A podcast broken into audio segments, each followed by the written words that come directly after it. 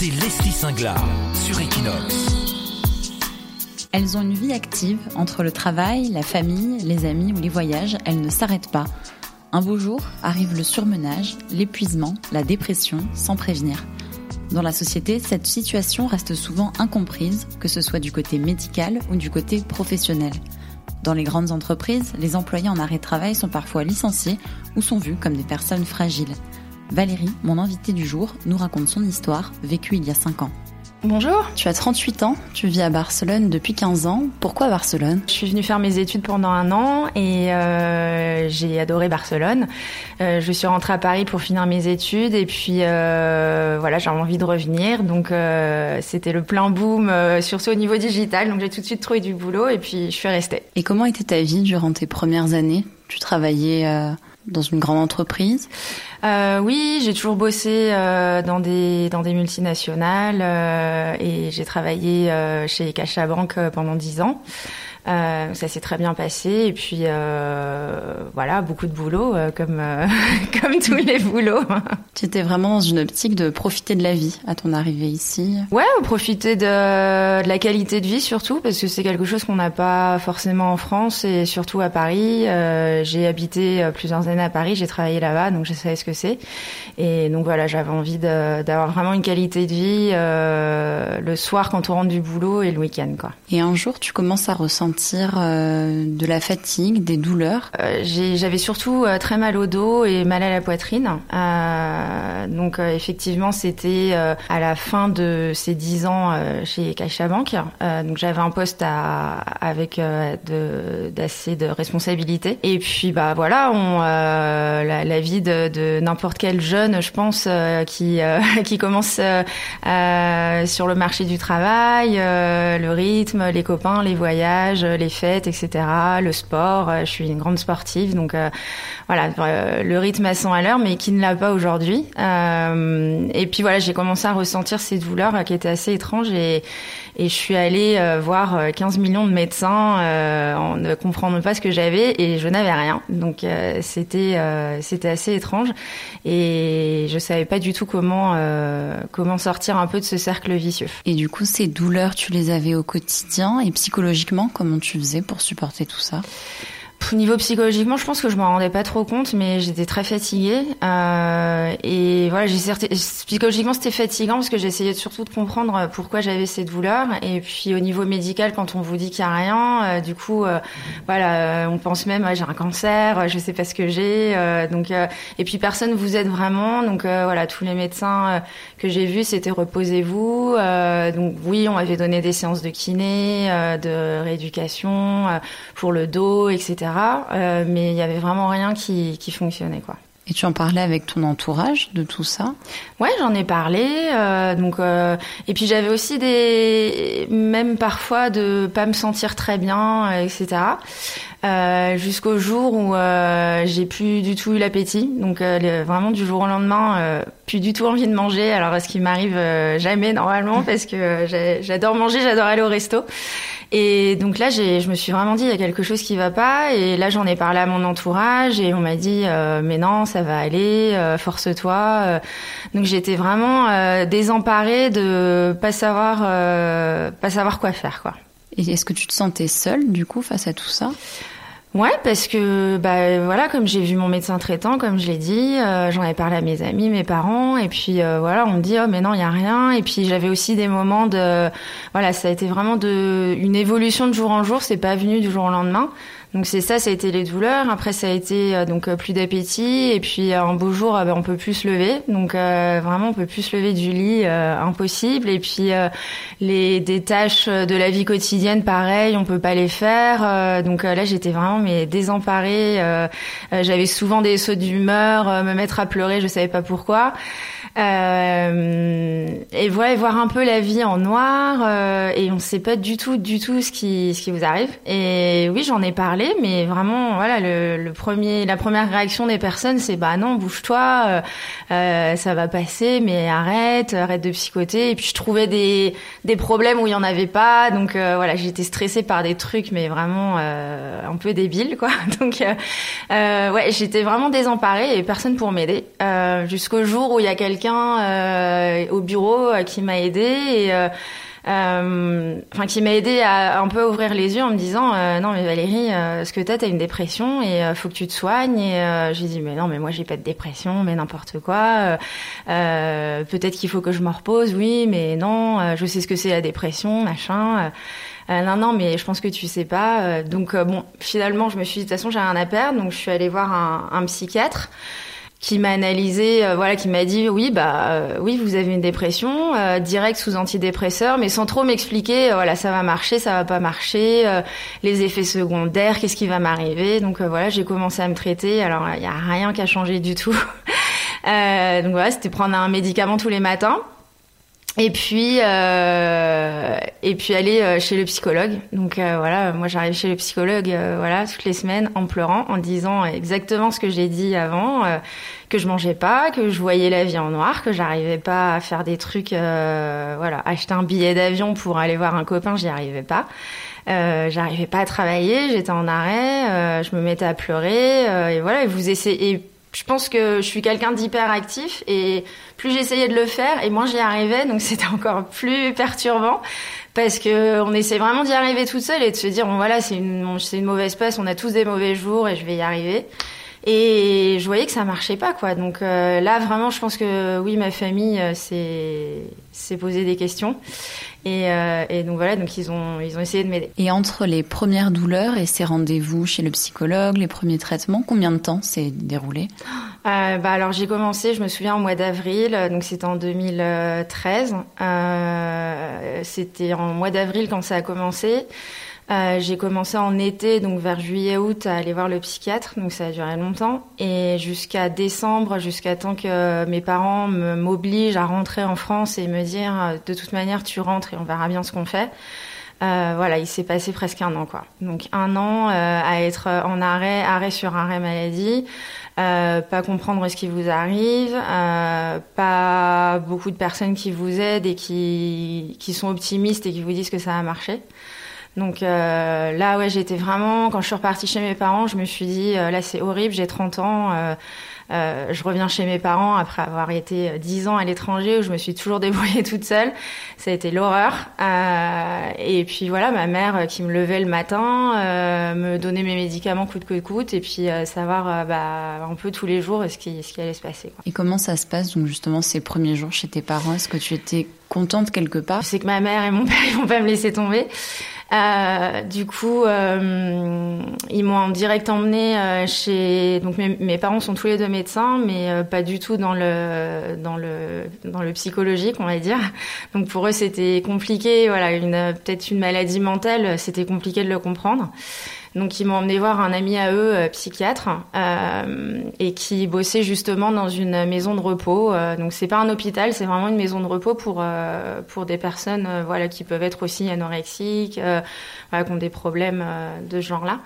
Euh, et donc il m'a tout de suite changé de traitement. Il m'a dit si ça, on verra, on attend trois semaines. Faut savoir que les antidépresseurs ça marche pas tout de suite. Faut attendre au moins trois à quatre semaines avant que ça fasse effet. Euh, et qu'on note vraiment un changement d'humeur, euh, envie de faire les choses, etc. Donc euh, on a re-attendu un mois. Euh, j'avais rendez-vous le 31 décembre, je m'en souviendrai toute ma vie, euh, pour bah, le voir et voir comment ça allait. Ça allait pas du tout. Euh, et donc euh, le médecin m'a pris à part, sans ma mère d'ailleurs, et m'a dit euh, euh voilà donc ce que tu as c'est une dépression grave. il faut absolument qu'on agisse au plus vite. Donc ce que je te propose c'est de t'interner et on va utiliser un autre traitement qui est antidépresseur sous intraveineuse une heure par jour. Euh, donc voilà, pour faire ce protocole, en fait, il faut être vraiment là-bas tous les jours. Et comme il y a beaucoup d'effets secondaires, euh, donc là, j'ai vraiment vu la, la, lumière en me disant enfin quelqu'un qui va m'aider et je sors pas d'ici. J'étais vraiment contente pour le coup. Je me suis dit euh, enfin quelqu'un qui va m'aider. Je sors pas d'ici avant que avant d'être bien quoi. Euh, donc voilà, donc on a beaucoup pleuré et euh, je suis un peu émue d'ailleurs. Et euh, excuse-moi.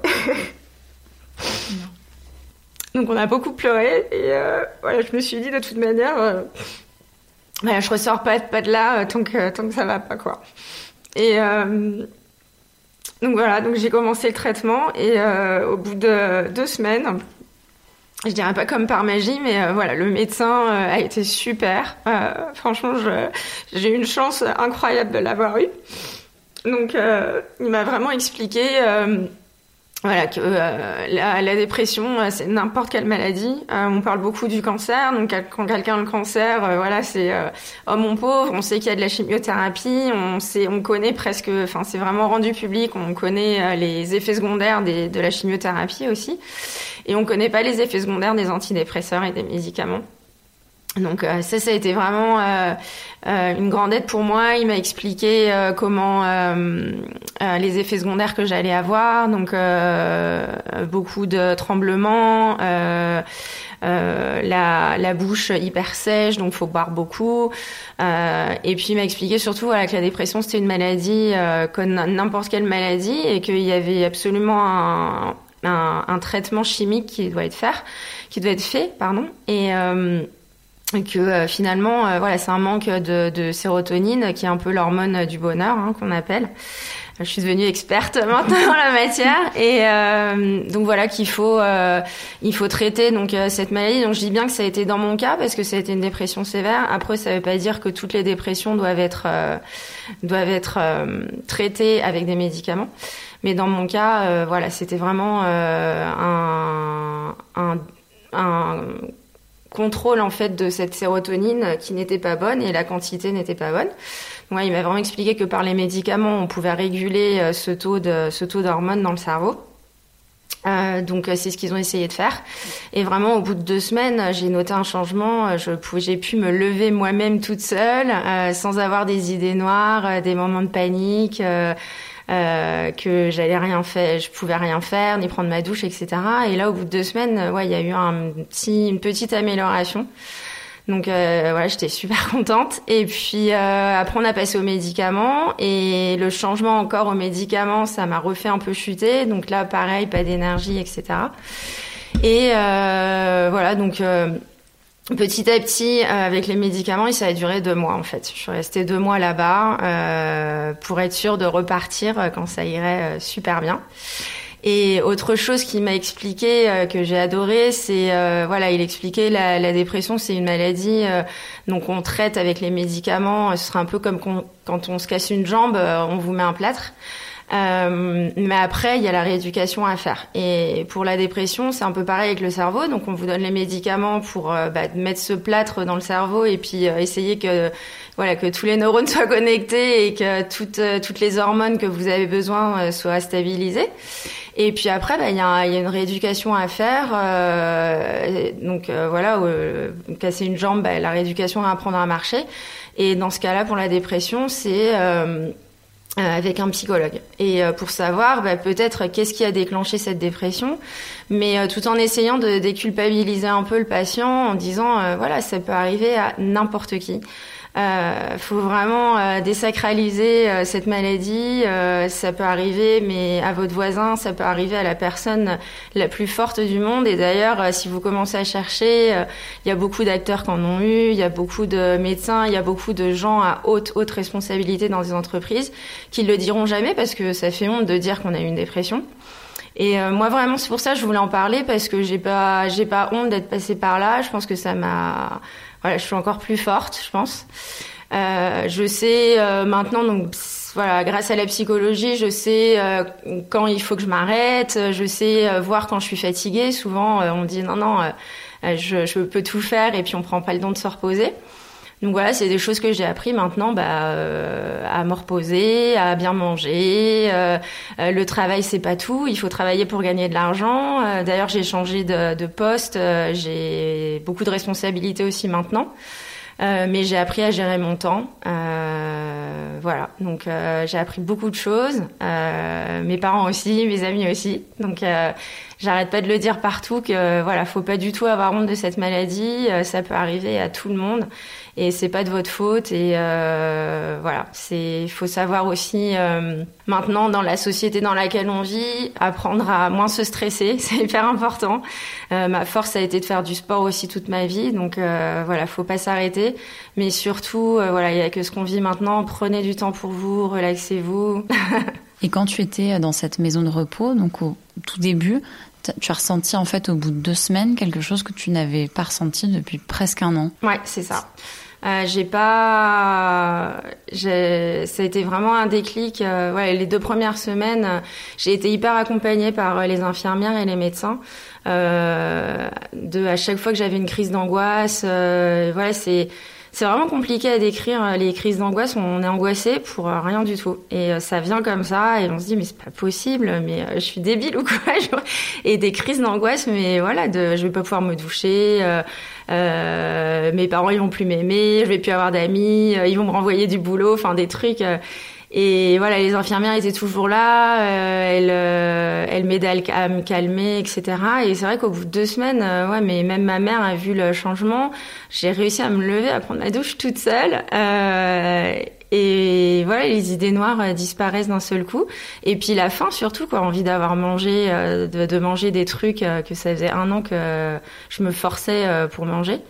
Et voilà, le goût à la vie en fait, c'était reprendre le goût à la vie, de se dire ça y est, ouais, ça, ça vaut la peine de vivre quoi, parce que j'ai eu des moments où vraiment, voilà, on a envie de se jeter par la fenêtre. je le dis, c'est c'est hyper compliqué. Et maintenant, je, enfin, je dis pas que je comprends les gens qui sont passés au suicide, mais euh, le cerveau peut vraiment nous jouer des tours. C'est, impressionnant, impressionnant. Et comment tu as su que tu étais prête à remettre euh, un pied dans ta vie et dans ta vie à Barcelone? Alors, euh, en fait, avant de sortir de, de cette maison de repos, euh, c'est moi qui ai demandé au médecin, mais quand est-ce que je vais sortir? Il m'a dit, ah bah j'attendais que tu me le demandes. Donc, euh, j'ai dit, ouais, bah, je me sens prête. Donc, je suis restée un mois quand même chez mes parents. Euh, voilà, pour me dire, je suis vraiment bien. je peux vivre aussi en dehors de cette maison de repos, quoi, parce qu'on est dans un petit cocon. Euh. donc euh, me dire bon bah voilà, je suis prête. Et puis bah je suis rentrée à Barcelone, euh, nickel, quoi. Je suis rentrée dans mon appart, je suis retournée bosser. J'ai retrouvé mes amis, j'ai retrouvé ma vie, le sport, voilà. Et puis je j'ai rencontré quelqu'un par la même occasion qui je lui ai expliqué tout de suite ce qui m'était arrivé. Il a tout de suite compris. Donc, euh, aucun souci là-dessus. Et voilà. Et depuis, ça, ça se passe super bien. Euh, j'ai jamais eu de rechute. Euh, j'ai toujours continué. Enfin, j'ai continué pendant un an à avoir euh, une psychologue à Barcelone. Euh, que j'ai adoré, qui était française d'ailleurs, et je pense que c'était hyper important de parler dans sa langue natale, même si je suis bilingue, euh, je pense que c'était bien d'avoir quelqu'un euh, comme ça, et qui était spécialisé aussi dans les grandes entreprises, donc avait eu beaucoup de cas aussi de dépression, voilà, de, dans des, des grosses boîtes. Donc voilà, je, le, je la remercierai jamais assez. Et, et puis au bout d'un an, je lui ai dit, bah voilà j'ai l'impression que ce que je dis euh, là dans ton dans ta consultation, euh, je raconte la même chose à ma mère ou à mon copain, donc euh, j'ai l'impression que c'est plus la peine que je vienne. Elle m'a dit bah oui, moi j'attendais que tu me le dises. Donc voilà, petit à petit, on fait son chemin et puis et puis on apprend de, de tout ce qu'on a pu avoir quoi. Et est-ce que du coup tu sais euh, d'où est venue cette dépression? Est-ce qu'il y a des raisons dans ta vie? Alors oui, je pense que j'avais vraiment un rythme euh, hyper euh, soutenu de vouloir sortir, faire du sport, voyager. En plus, j'étais avec quelqu'un qui habitait à l'autre bout de l'Espagne, donc je faisais tout pour faire les allers-retours pour aller le voir. être très perfectionniste, c'est quelque chose que j'ai appris. voilà, on peut pas être parfait et j'ai peut-être eu une éducation et puis ouais, je pense que peut-être ma manière d'être aussi à l'école, j'aimais pas avoir des mauvaises notes, voilà. Donc, mais on l'est tous un peu, hein, euh, peut-être perfectionniste. Donc euh, oui, je pense que ça vient de là. Mais après, voilà, je le redis, il y a beaucoup de gens euh, qui ont mon profil et il est jamais rien arrivé.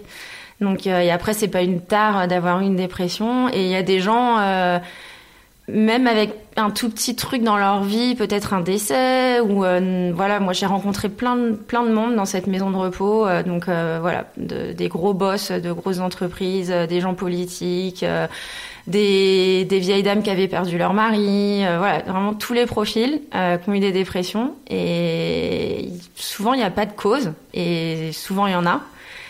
Donc voilà, après, pourquoi vous avez un cancer? Il y en a qui fument, ils ont un cancer des poumons, et il y en a qui ont un cancer du sein et qui ont une vie hyper, hyper, euh, euh hyper saine, et, euh, et, ils ont un cancer. Donc, euh, pense que c'est la même chose. Euh, faut arrêter de se poser des questions, faut agir, faut que les gens sachent euh, quelle est cette maladie et que au moindre signe, au moindre symptôme, euh, que les médecins traitants renvoient vers un psychologue ou un psychiatre, c'est hyper important. Et puis d'avoir un suivi parce que c'est pas une grippe, c'est pas quelque chose qui se soigne en trois jours.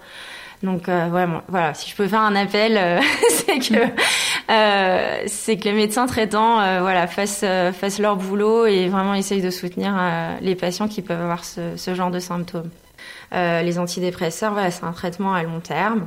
Euh, moi, j'ai pas peur de dire maintenant que je prends toujours un petit cachet tous les matins et mon médecin me, me dit voilà, t'as une vie active, tu bosses, t'as des responsabilités, il y a le stress de tous les jours, donc moi j'ai pas envie de te l'enlever.